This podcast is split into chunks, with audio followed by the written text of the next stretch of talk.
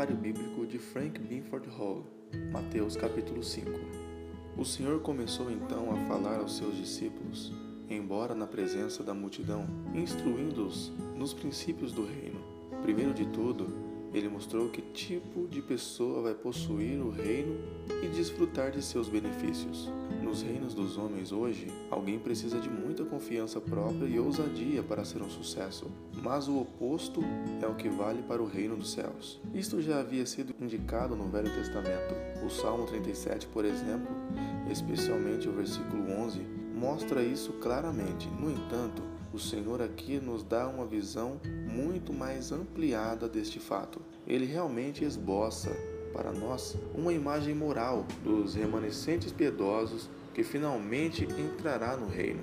Ele menciona oito coisas, começando com a pobreza de espírito e terminando com a perseguição, e há uma sequência em sua ordem. O arrependimento produz pobreza de espírito e é onde todos devem começar. Então vem o choro e a mansidão induzida por uma verdadeira visão de si mesmo, seguida por uma sede de justiça que só é encontrada em Deus. Então, cheio disso, o santo exterioriza o próprio caráter de Deus: misericórdia, pureza, paz. Mas o mundo não quer Deus ou o seu caráter, portanto, a perseguição fecha a lista. A bênção contemplada nos versículos 3 ao 10 deve ser plenamente realizada no reino dos céus, quando for estabelecido na terra. Em cada bem-aventurança, salvo a última, o piedoso é descrito de maneira impessoal.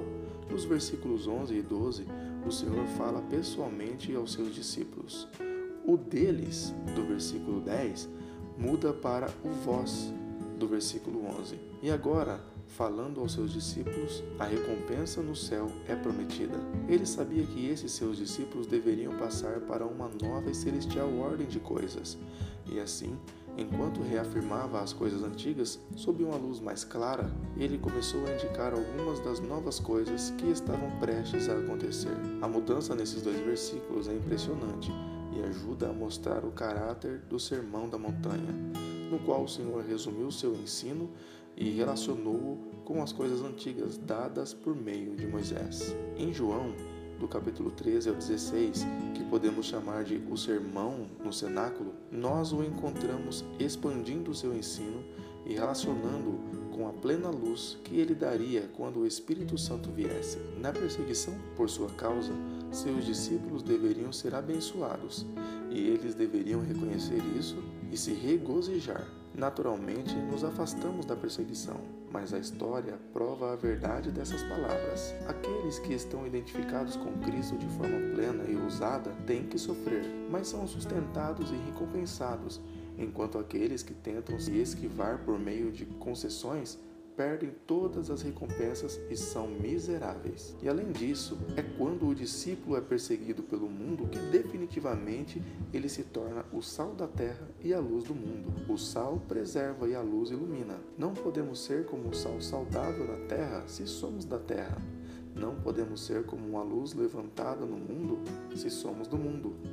Agora, nada mais ajuda a nos manter distintos e separados da terra e do mundo do que a perseguição do mundo. Não importa de que forma seja, perseguido por amor de Cristo, o discípulo é verdadeiro sal com que se salga, e ele também emite um máximo de luz. Esta palavra de nosso Senhor não nos revela o segredo de grande parte de nossa fraqueza? Note também que a luz deve brilhar nas coisas práticas, não apenas nas coisas teológicas. Não é que os homens reconheçam a luz em nossos ensinamentos claros ou próprios expressos em palavras, mas sim em nossos atos e obras. Eles certamente devem ouvir nossas boas palavras, mas devem ver nossas boas obras, se quisermos ser luz para eles. A palavra boas aqui não significa exatamente benevolente, mas sim corretas ou honestas. Tais ações encontram sua fonte no Pai, no céu. Elas derramam sua luz e glorificam-no. No versículo 17 ao final de Mateus 5, encontramos o Senhor dando a conexão entre o que ele ensinou e aquilo que havia sido dado por meio de Moisés. Ele não veio anular ou destruir o que havia sido dado anteriormente, mas sim dar a plenitude dela, pois tal é o significado aqui da palavra cumprir. Ele corroborou e aplicou tudo o que havia sido dito, como os versículos 18 e 19 mostram, e nenhuma palavra que Deus havia falado estava para ser quebrada. E além disso, como mostra o verso 20, ele insistiu que a justiça que a lei exigia tinha nela uma plenitude que excede em muito qualquer coisa conhecida ou reconhecida pelos superficiais escribas e fariseus de seus dias. Eles prestavam uma obediência técnica em questões cerimoniais e ignoravam o verdadeiro espírito da lei e o objeto que Deus tinha em vista. Sua justiça não conduzia para o reino.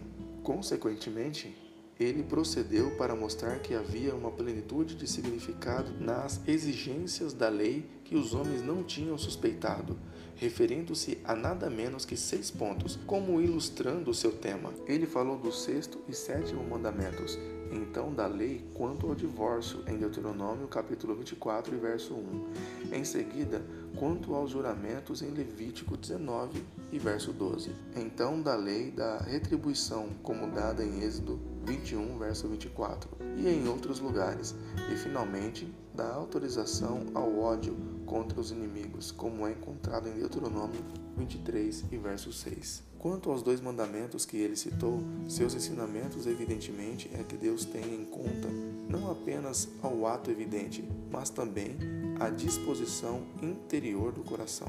O que é proibido não é meramente o ato do homicídio ou adultério, mas o ódio e a concupiscência, dos quais o ato é a expressão. Julgados por esse padrão, quem vai se colocar diante das santas demandas do Sinai? A justiça do escriba e fariseu colapsa completamente com tudo isso. No entanto, em ambos os casos, tendo exposto esse fato, ele acrescentou mais algumas instruções. No versículo 23 ao 26, ele mostrou duas coisas de importância.